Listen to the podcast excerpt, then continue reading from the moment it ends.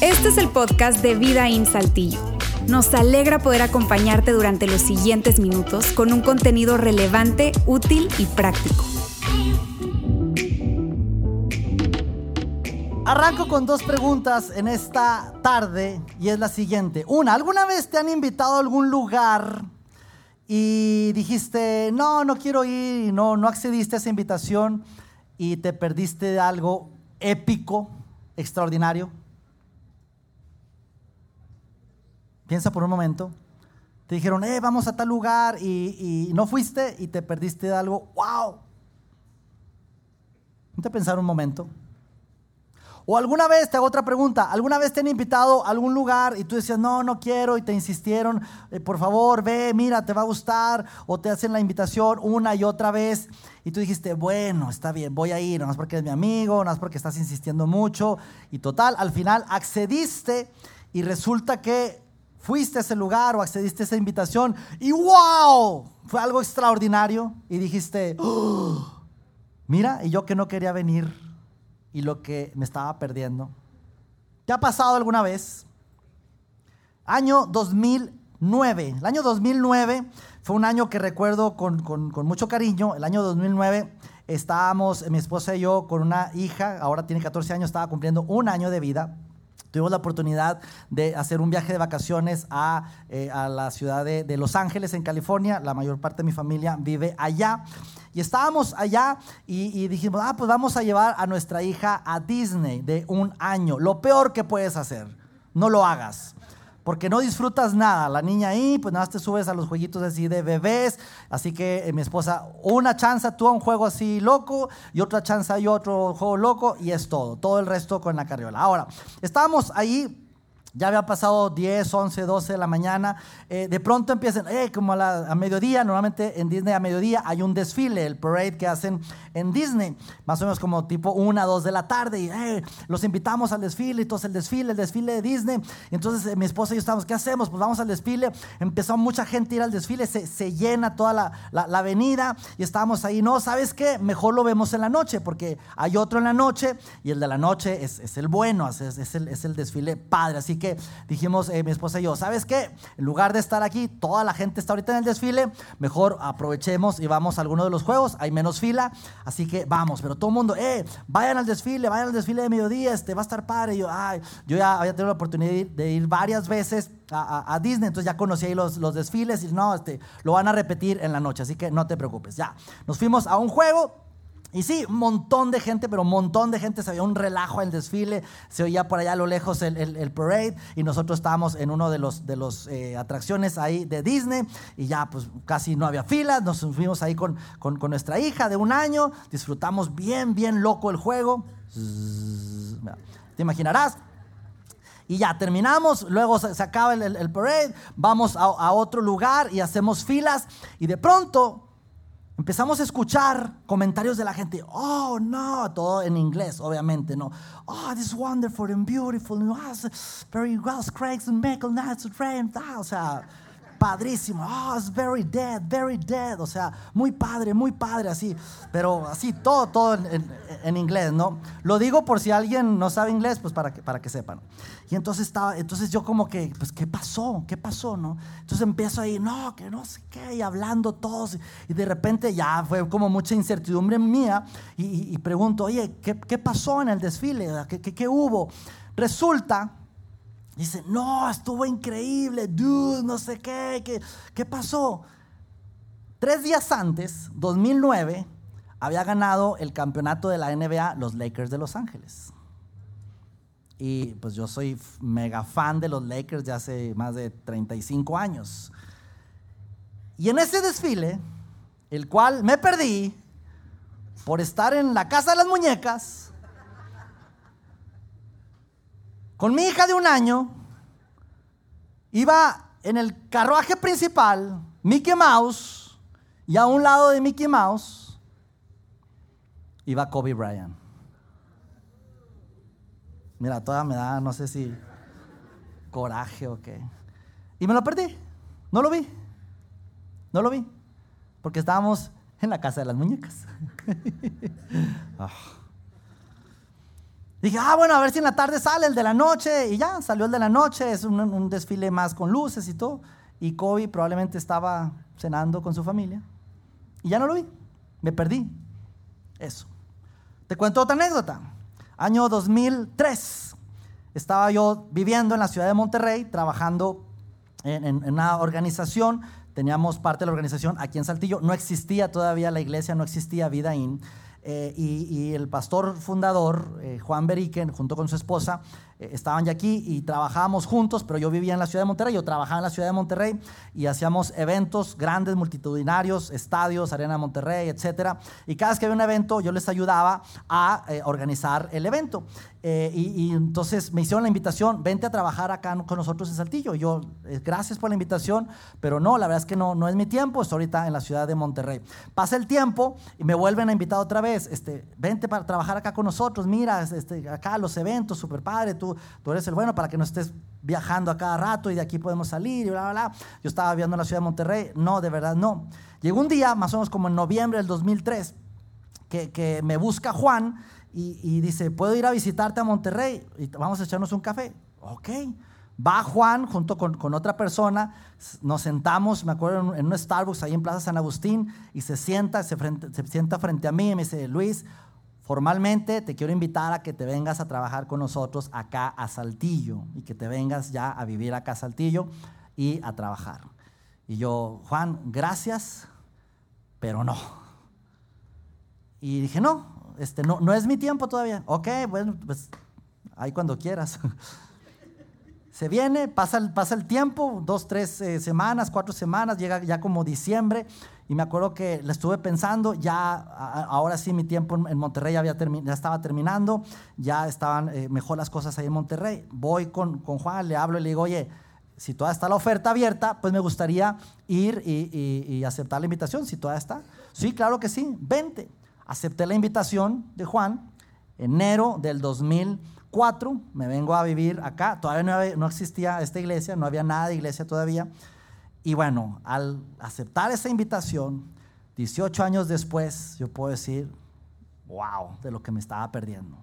Tanto así que debido a esa decisión, de esa, aceptar esa invitación, pues ahora, gracias a Dios, tengo 18 años precisamente, 17 años de casado con mi esposa que la conocí aquí en Saltillo.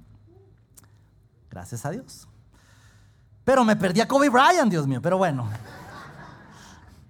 ¿A qué voy con esto, amigos? Es que detrás de cada invitación que tenemos, detrás de cada invitación a aceptar o no aceptar, es que nunca sabemos qué está en juego. Nunca sabemos qué está en juego. Cuando recibes una invitación, no sabes qué está en juego.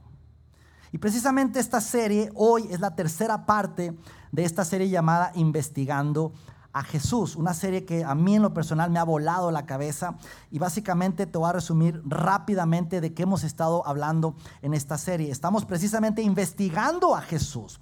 Es decir, metiendo lupa, haciendo una investigación, no por fe, no por yo creo, no por yo siento, a mí me ha funcionado. No, no, no, no. Estamos viendo historia, historia, historia. Y hemos estado hablando acerca de dónde se fundamenta nuestra fe. Y nuestra fe no se fundamenta en la Biblia. Nuestra fe no se fundamenta en que Jesús nació. Nuestra fe no, no se fundamenta en las enseñanzas de Jesús o en los milagros de Jesús, ni en la crucifixión ficción de Jesús. Nuestra fe se, se fundamenta en un hecho histórico. Y ese hecho es que un Galileo artesano llamado Jesús de Nazaret resucitó. Y en ese hombre, no en las historias de la Biblia, sino en ese hombre llamado Jesús de Nazaret, ahí es donde se fundamenta toda nuestra fe. En el hecho de que Él resucitó. Y entonces vienen algunas preguntas a nuestra mente. Y tal vez tú estás aquí en este lugar y estás, de alguna manera, si me permites, estás a un paso de entrar por la puerta. Has estado... Eh, inquieto, investigando o tomando la decisión de, ok, hacerte un seguidor de Jesús, el, hacerte un cristiano, no como convertirte a una religión, pero sí ser un seguidor de Jesús. Y estás incluso ya con tu mano en la perilla de esa puerta para abrirla y decir, sabes que sí, ya voy a ser un seguidor de Jesús. Pero te detienen algunas preguntas. O tal vez estás aquí y estás tal vez del otro lado de la puerta queriendo abandonar la fe. Tal vez tienes años ya creyendo en Jesús, incluso practicando una religión, oyendo alguna iglesia, pero estás en un momento de tu vida donde ya cuestionas si realmente eso es cierto o no es cierto. Y vienen las mismas preguntas, preguntas como, ¿Dios existe? ¿Realmente Dios existe? Y ante esa pregunta puede haber diferentes respuestas, porque si tú estás ahí y diciendo, Dios existe y sucede que tú pides a Dios con toda tu fe y dices, Dios, si tú realmente existes, ayúdame, tengo este problema, tengo este familiar enfermo, tengo esta situación, esta crisis, necesito un milagro y ¡pum! Resulta que Dios hace un milagro, esa persona sana, ese problema se soluciona, entonces dices tú, Dios existe. Y entonces tu fe se hace sólida. Y entonces tú dices, no voy a abandonar mi fe porque Dios existe, porque Dios cumplió el milagro. O tal vez dices, Dios existe y me atrevo a abrir la puerta y ahora soy una persona de fe porque Dios hizo un milagro en mi vida. Pero si no lo hace, si tú pides a Dios, si tú dices a Dios, por favor, ayúdame, sana a ese familiar, ayúdame con este problema, y no sucede, ese familiar fallece, esa bronca termina en una crisis, entonces tú dices, Dios no existe. Porque hablan de un Dios de amor y dónde está el amor si se llevó a mi hijo, si se llevó a mi esposo o a mi esposa. Dios no existe. Y quería creer en Él, pero ahora ya no creo. Toda mi vida he creído en Él, pero ante esta situación yo dejo de creer en Él. O preguntas como, ¿realmente la Biblia es verdadera? Y lo mismo, te aferras a ciertas promesas de la Biblia y si funcionan, si se cumplen en tu vida, entonces la Biblia es verdadera. ¿Cómo no creer en la Biblia? Y tu fe se hace más sólida. Pero tal vez tú te aferras a esas verdades o a esas promesas de la Biblia y te aferras y no se cumplen en tu vida. Y entonces tú dices, la Biblia no es cierto. Porque ahí dice que, cierta promesa, yo creí en eso y no se cumplió en mi Biblia. Entonces la Biblia no existe. Entonces me hace dudar de mi fe o me alejo de mi fe. Y son preguntas, amigos, muy válidas, muy naturales, pero creo que esas preguntas no son las preguntas indicadas. Y de eso hemos estado hablando estas dos últimas semanas. Creo que la pregunta que tenemos que hacernos es la siguiente. Son Mateo, Marcos, Lucas o Juan. Esos, esos eh, autores de esos libros son realmente relatos confiables de hechos reales. ¿Puedo confiar en lo que estos cuatro cuates escribieron hace muchos años? Y a lo mejor sí lo escribieron, pero escribieron cosas de, de cosas reales o se echaron un alucinógeno y escribieron algo súper padre. ¿Son confiables estos relatos? Y me encanta porque de esto hemos profundizado la semana 1 y la semana 2 hablando de cómo estos biógrafos específicamente Mateo, Marcos, Lucas, Juan, cuando escribieron lo que escribieron, no estaban escribiendo la Biblia. No había Biblia y no estaban escribiendo la Biblia. Y no escribieron eso porque Jesús nació, no escribieron eso porque Jesús hizo milagros extraordinarios o hizo enseñanzas brutales. No escribieron esos porque en algún momento crucificaron a Jesús junto con otros dos hombres y eso lo documentaron. No. Ellos no estaban ahí al lado de Jesús escribiendo todo lo que Jesús iba diciendo y todo lo que iba pasando. No. Estos autores escriben esos documentos no pensando en déjame escribir la Biblia. No. Escriben esos documentos debido a un movimiento extraordinario del siglo I, donde miles y miles de personas empiezan a creer en Jesús. Movimiento que se desencadena debido a la resurrección de Jesús. Si Jesús hubiera nacido y hubiera tenido enseñanzas extraordinarias y hecho milagros extraordinarias, extraordinarios y lo hubieran crucificado y lo hubieran sepultado y hasta ahí, hasta ahí, amigos, no hubiera habido movimiento y no hubiera habido escritos y no hubiera habido Biblia. Hay Biblia porque hay documentos históricos, porque hubo personas que documentaron eso, porque hubo un movimiento debido a ese hecho, la resurrección de Jesús. Y la semana pasada en particular, mi amigo Alex Fernández habló de un personaje llamado Juan el Bautista. Y Juan el Bautista lo que hace básicamente es introducir a Jesús, empezar a hablar acerca de Jesús. Y la semana pasada Alex habló acerca de eso. Si por alguna razón te perdiste los mensajes 1 y 2, te animo de, de, verdad a que puedas escuchar los podcasts que tenemos en nuestra plataforma ahí en Spotify. Y no estamos hablando de los cuatro escritores en particular, pero estamos hablando en esta serie particularmente de uno llamado Lucas. Estamos estudiando Lucas. Por cierto, Lucas no fue un cristiano, Lucas no fue un discípulo de Jesús, Lucas fue un médico, un doctor que investigó cómo había sido la cosa para llevarle esa investigación a alguien llamado Teófilo. Y en el camino, obvio, Lucas creyó, porque fue tanto su investigación y hablar con personas de primera mano que dice, esto, esto fue real, estoy viendo todo este movimiento y creo. ¿Qué pasó con Lucas? Escribe su libro y empieza escribiendo, la primera palabra que escribe es muchos. Lucas 1.1 dice, muchos han intentado hacer un relato de las cosas que se han cumplido entre nosotros. Muchos. Este, este, esta investigación Lucas se la escribe a alguien que le encarga investigar llamada Teófilo.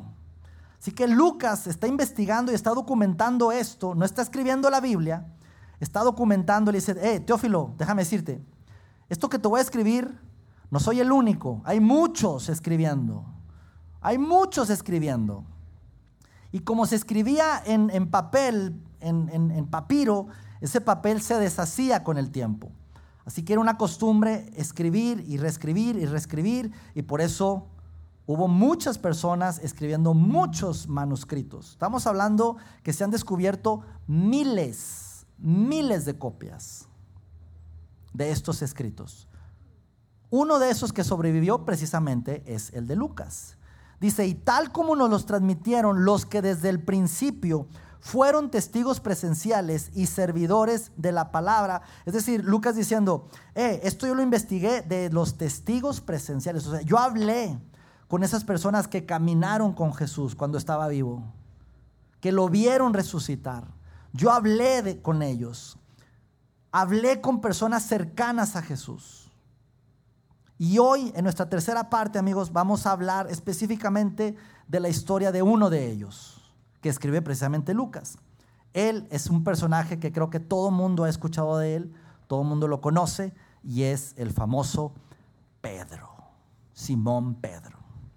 Pedro, aquel que le cortó la espada, la, oreja, perdón, con espada cuando querían agarrar a Jesús, aquel que Jesús dijo, hey, sí soy yo, y él se bajó de la barca y caminó sobre el agua. Pedro, el que negó tres veces a Jesús, ese Pedro. Pedro reacio, con carácter fuerte, colérico, rudo, austero. Ese era Pedro. Pedro era rudo. Y vamos a hablar lo que escribe Lucas acerca de Pedro.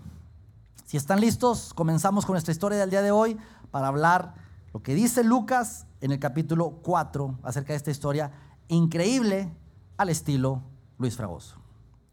Jesús regresó a Galilea con el poder del Espíritu y se extendió su fama por toda aquella región. Jesús empieza a mostrarse, empieza a enseñar en las sinagogas y empieza ya a, tener ciertas personas, arranca su ministerio, tal vez tenía 40, 45 followers y de pronto su fama se empieza a extender.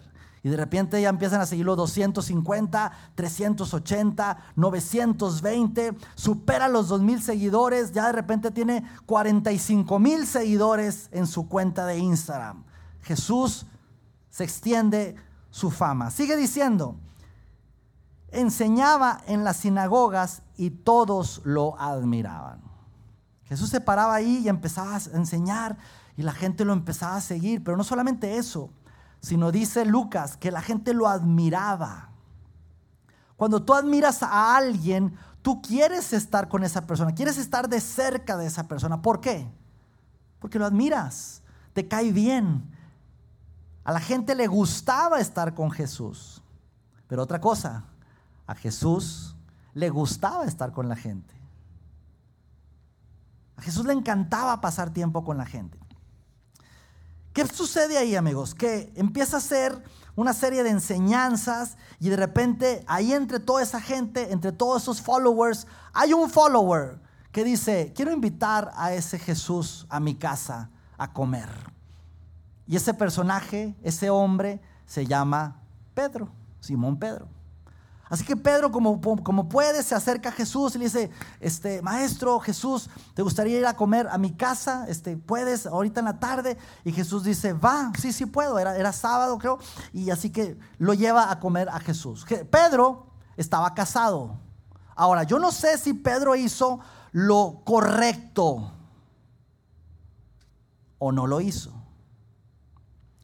¿Qué es lo correcto? Hombres casados que estamos aquí. Si tú invitas a alguien a tu casa a comer, ¿qué es lo correcto? Avisarle a la esposa que llevas a alguien a comer. Porque si no, cuello, cuello. Así que llega Pedro con Jesús a la casa y dice, mi amor, invité a, a este hombre a comer. Y la esposa de Pedro me imagino que, ay, bienvenido. Pedro, ¿puedes venir tantito a la cocina, por favor? Siéntate ahí, Jesús. Vente, Pedro, por favor. ¿Por qué no me dijiste que ibas a traer a alguien? Mira que la comida hice apenas, se apenas alcanza, qué sé yo. Pero hay una situación en particular y es que la suegra de Pedro estaba enferma. En ese momento la suegra de Pedro está muy enferma, muy, muy enferma. Así que está ahí y la esposa, ah, me hubieras dicho que ibas a traer a alguien a comer, pero ahorita estoy lidiando con mi mamá. Mi mamá está bastante enferma, así que ahí hay gente de la familia, eh, servidores y todo, y le empieza a decir, Jesús, la suegra de Pedro está enferma, sánala. Y todos empiezan a decir, por favor, Jesús, sánala, sánala. Y no sé qué hizo Pedro, a lo mejor Pedro se acercó y dijo, no, así déjala, así déjala.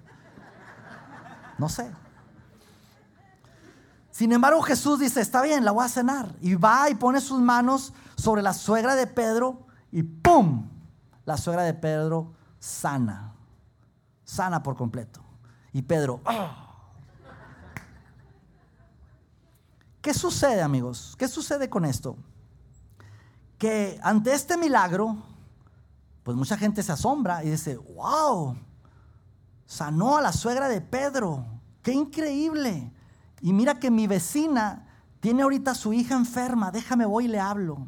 Y va con la vecina y ahí hay un hombre que sanó a la suegra de Pedro, tráete a tu hija a ver qué puede hacer.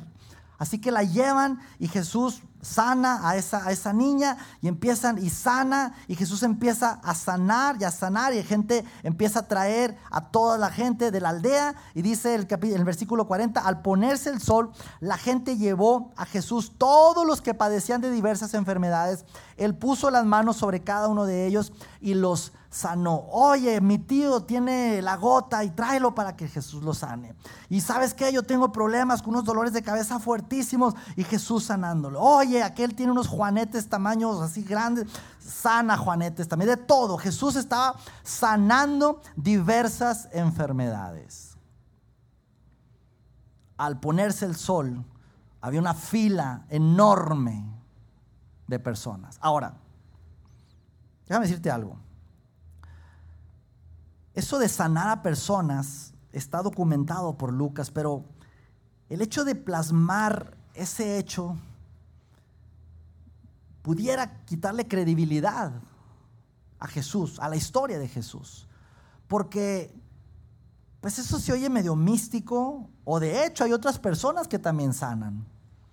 Oye, padre que Jesús sanaba, pero pues yo conozco también a alguien que, que pone manos y tiene ese don sanador. Conozco un chamán que también sana personas. Conozco a, tal vez a otras personas, curanderos, eh, personas que, que, que tienen ese poder de sanar. ¿Por qué Lucas documenta que Jesús sanaba? Y Lucas dice, pues lo documento porque así fue. Así fue, me crean o no. Estuve hablando personalmente, dice Lucas, investigando con Pedro y así sucedió. Tanto así que sanó a su suegra, imagínate. Imagínate. Ahora, siglo primero, amigos. En, aquel, en aquellos años se relacionaba mucho las enfermedades con el pecado. Alguien estaba enfermo es porque había pecado, algo andaba mal en su vida. ¿Por qué Jesús empieza a hacer milagros de sanidad en particular? De alguna manera, Jesús estaba mandando un mensaje de decir, yo tengo poder sobre el pecado. Y Jesús poco a poco se empieza a mostrar con la gente. Y al ponerse el sol está la fila de personas para ser sanadas. Y Jesús empieza a sanar, a sanar, a sanar. Me imagino dos de la mañana, tres, cuatro, cinco, seis de la mañana. Empieza a salir el sol y Jesús ya estaba cansado. Ya se había terminado la fila, ya estaban todos cansados y Jesús toda la noche sanando gente. Así que yo me imagino que la gente que estaba alrededor se acercó a Jesús y decirle, Jesús, pues quédate aquí, pongamos un business. Tú sanas, te ponemos aquí un buen sillón, nosotros cobramos y vamos de amichas. ¿Cómo ves si te quedas aquí? Sin embargo, Jesús en el versículo 43 dice, pero Él les dijo, es preciso que anuncie también a los demás pueblos las buenas noticias del reino de Dios, porque para esto fui enviado. No me puedo quedar aquí.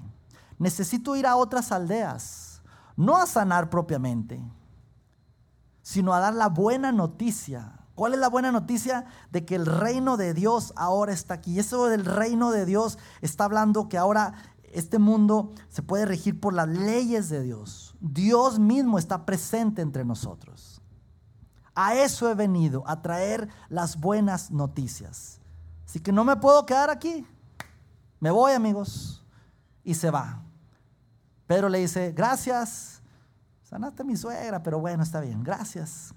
Y Jesús se fue a otras aldeas, enseñando, sanando a otras aldeas y continúa la historia.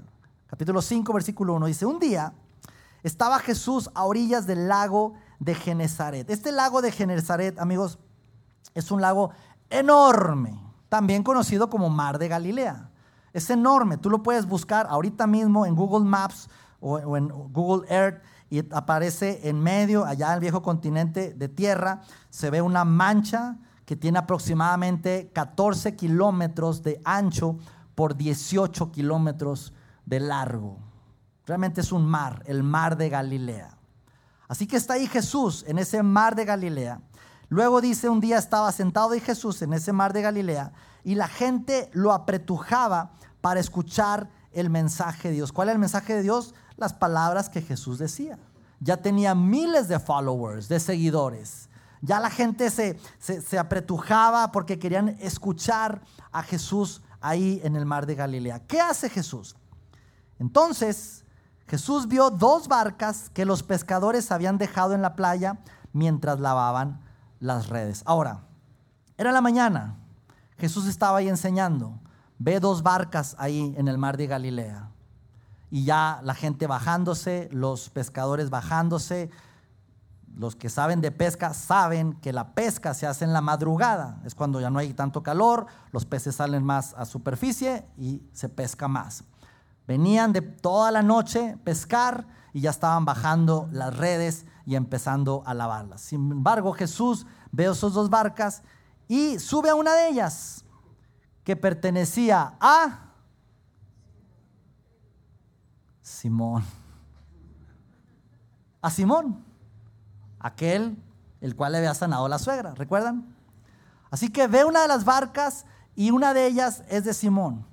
Y le dice, subió a una de las barcas que pertenecía a Simón y le pidió que le alejara un poco de la playa. Luego se sentó y enseñaba a la gente desde la barca.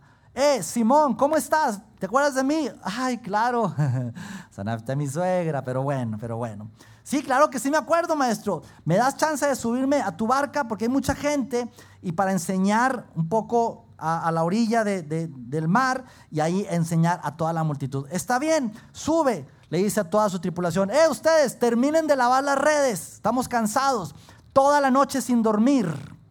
Toda la noche intentando pescar. Estamos ya muy cansados. Pero está bien, Jesús. En lo que lavan las redes, pues sanaste a mi suegra sanaste a varios de mi aldea, está bien. Hace la barca un poco más hacia, hacia el mar, un poco, y Jesús empieza a enseñar ahí. Yo me imagino a Jesús, tal vez en la proa, hablando, toda la gente, algunos servidores, aquí pescadores de Pedro, Pedro ahí al lado de Jesús, escuchándolo, tal vez ya cansado, tal vez estaba durmiendo, como algunos tienen por costumbre. Y Pedro así como que, pues está bien, sanó a muchos de mi aldea, está bien. Pedro no tenía como para dónde irse. Así que está ahí Pedro acorralado, ni modo de bajarse del barco, no puedo salir de aquí. Cuando acabó de hablar, le dijo a Simón, mira lo que le dijo, te voy a pedir un favor, Simón. Es un pequeño paso que quiero que des. Es una invitación a dar un pequeño paso que yo sé que tú puedes darlo. Y le dice lo siguiente, lleva la barca hacia aguas más profundas y echen ahí las redes para pescar. Puedes hacer el barco a aguas profundas. Ahora, cuando estamos hablando de aguas, aguas profundas, es mételo, recuerda, 14 kilómetros de ancho por 18 de largo, mételo, no sé, 3, 4, 5 kilómetros mar adentro, esa barca para pescar. Piensa, ¿qué pensó Pedro? Toda la noche trabajando, toda la noche desvelado, no había dormido, cansado. De hecho, ya estaban lavando las redes. Y Jesús les dice, Pedro, mete la barca más adentro, vamos a pescar. En ese momento Pedro dice, esto es ridículo. Es algo que puedo hacer, sí, pero es algo ilógico. Es algo que me va a costar. Están cansados mis trabajadores. Yo estoy cansado, estoy que me muero de sueño. Hay que pagar costo doble. Además, además, ya estuvimos toda la noche y no pescamos nada, por cierto. Estoy cansado y no hay peces, Jesús se pusieron en huelga, a lo mejor hoy no circularon, qué sé yo. Pero mira la respuesta de Pedro. Se acordó que había sanado a su suegra, que había hecho buenas cosas, así que se dirige con todo respeto, le dice, maestro, hemos estado trabajando duro toda la noche y no hemos pescado nada. Se dirige con respeto por lo que ese hombre había hecho en su aldea. Pero le dice, ya lo hicimos, y quien sabe de pesca sabe que no se puede pescar a las 7, 8, 9 de la mañana. En la madrugada, que es cuando se pesca, maestro, no pescamos nada. Sin embargo, aquí Pedro dice una frase que creo que tú y yo podemos hoy decir. Pedro, ante esa situación, sabiendo que es costoso, que es ilógico, que no tiene sentido lo que, lo que Jesús le está diciendo, dice, Pedro lo siguiente, pero como tú me lo mandas, es ridículo lo que me estás pidiendo Jesús, me va a costar, estoy cansado, no tengo ganas, ya lo intentamos, ya están lavadas las redes, ya mi gente está cansada, pero como tú me lo mandas, Y entonces, dice Pedro, está bien, echaré las redes. ¿Las voy a echar? Y en ese momento, amigos, Pedro está recogiendo las redes otra vez, echándolas al barco, diciéndole, eh, tripulación, amigos, vamos otra vez a pescar. Estás loco, Pedro, estuvimos toda la noche, estamos desvelados. Sí, háganme caso, yo soy el patrón, yo soy el dueño de este barco.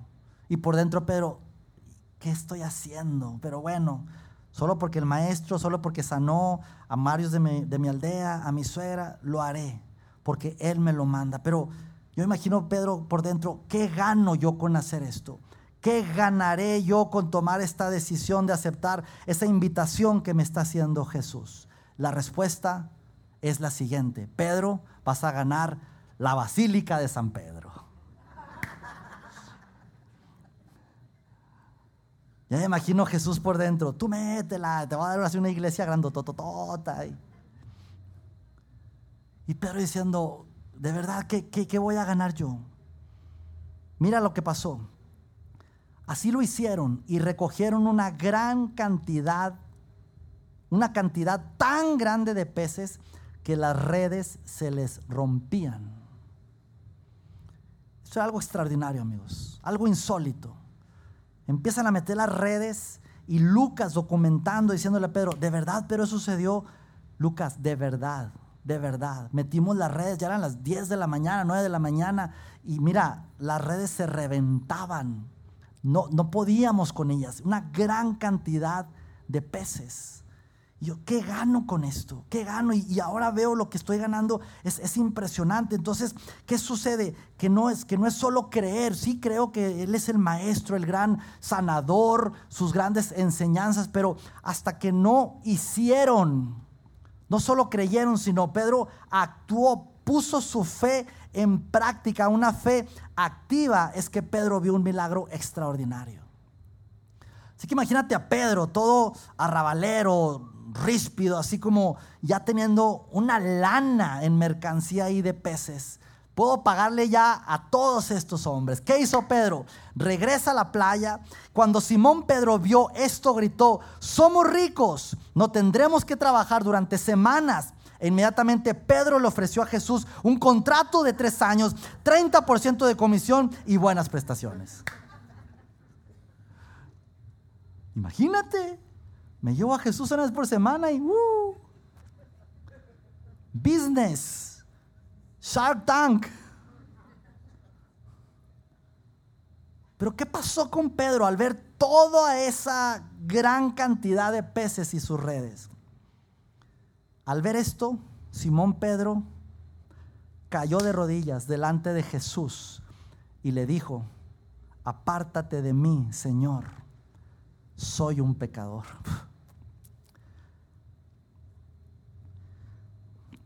Puedo imaginar a Pedro ahí en la barca diciendo, apártate de mí, apártate de dónde, o sea, estamos en medio del mar, o sea, tú vete a la proa, yo a la popa, o sea. Pero, pero Pedro ahí pasó a reconocer a Jesús como maestro. Ahora le dice, apártate de mí, Señor. Soy un pecador. No merezco estar aquí, pero Jesús el mensaje que estaba diciendo es, hey, a eso vine, a estar con los pecadores. Quiero estar aquí entre ustedes. Quiero estar entre ustedes y quiero ver cosas extraordinarias. Así que eso, Pedro lo vio y dijo, esto es algo extraordinario. ¿Qué sucedió con Pedro? Una vez que reconoció a Jesús como su Señor, Jesús le dice, no me voy a apartar. Al contrario, Pedro, no temas, desde ahora serás pescador de hombre, dijo Jesús a Simón. Así que llevaron las barcas a tierra. Y mira, cuando llegaron a tierra, imagino a Pedro con, con tal vez toneladas de peces diciendo, ahora sí a vender y vamos a vender. No, pero diciendo, ahí están todos los peces. Véndanlo, regálenlo, la verdad no me importa. ¿Por qué? Porque dejándolo todo, lo siguieron. Ahí está mi barca, ahí están los peces. Me rindo, entrego todo. Y empezó a seguir a Jesús, a reconocerlo como su Señor. Y ese es Jesús, amigos. Ese es el Jesús del cual estamos hablando. Y Lucas diciendo, Pedro, ¿en verdad pasó eso?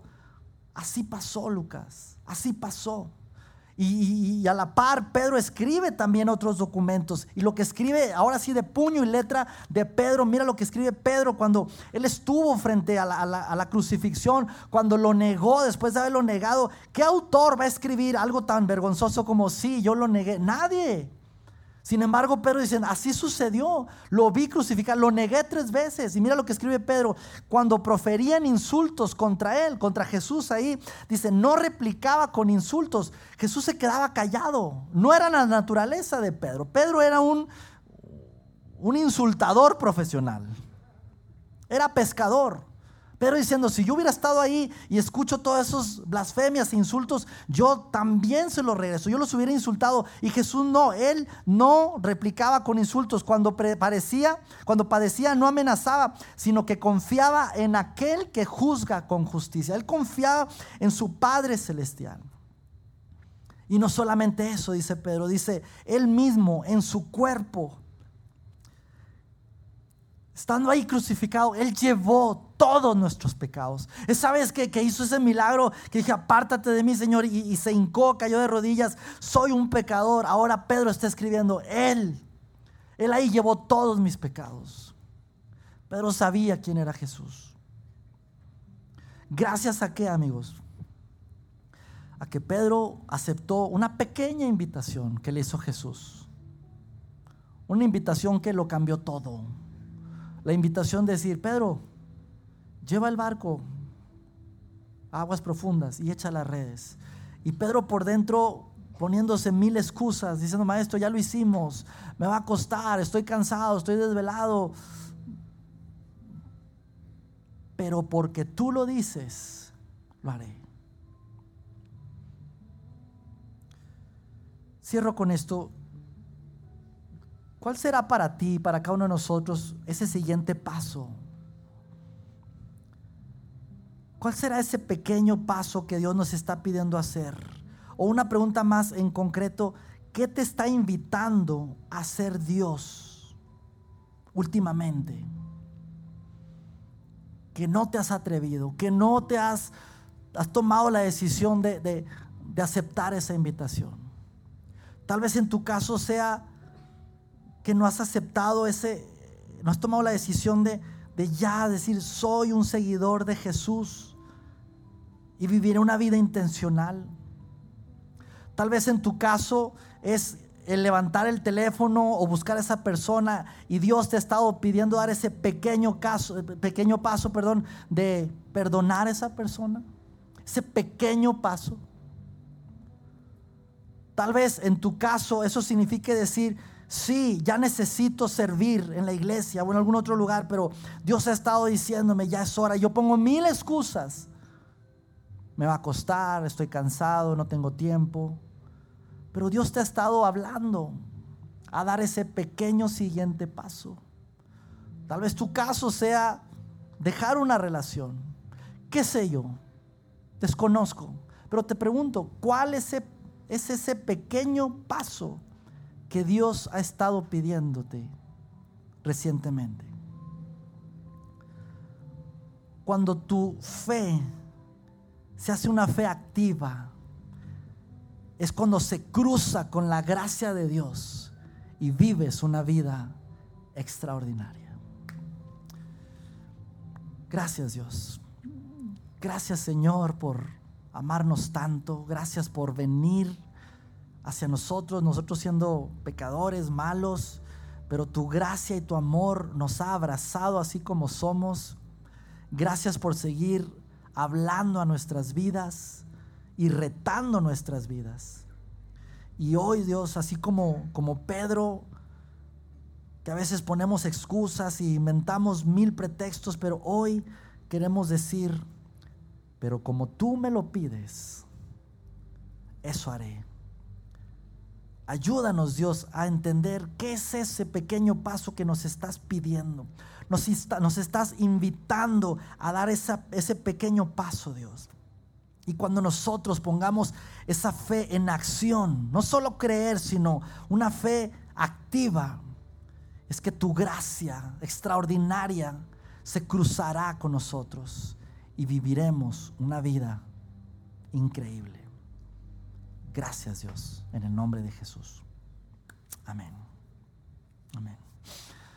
Próxima semana, amigos, la parte número 4 de esta serie Investigando a Jesús. Si tienes la oportunidad de invitar a alguien a que pueda escuchar estos temas, es extraordinario. Si quieres tú dar un pequeño paso que tenga que ver con la iglesia, acércate ahí a Conexión. Nos vemos la próxima semana. Chao, chao.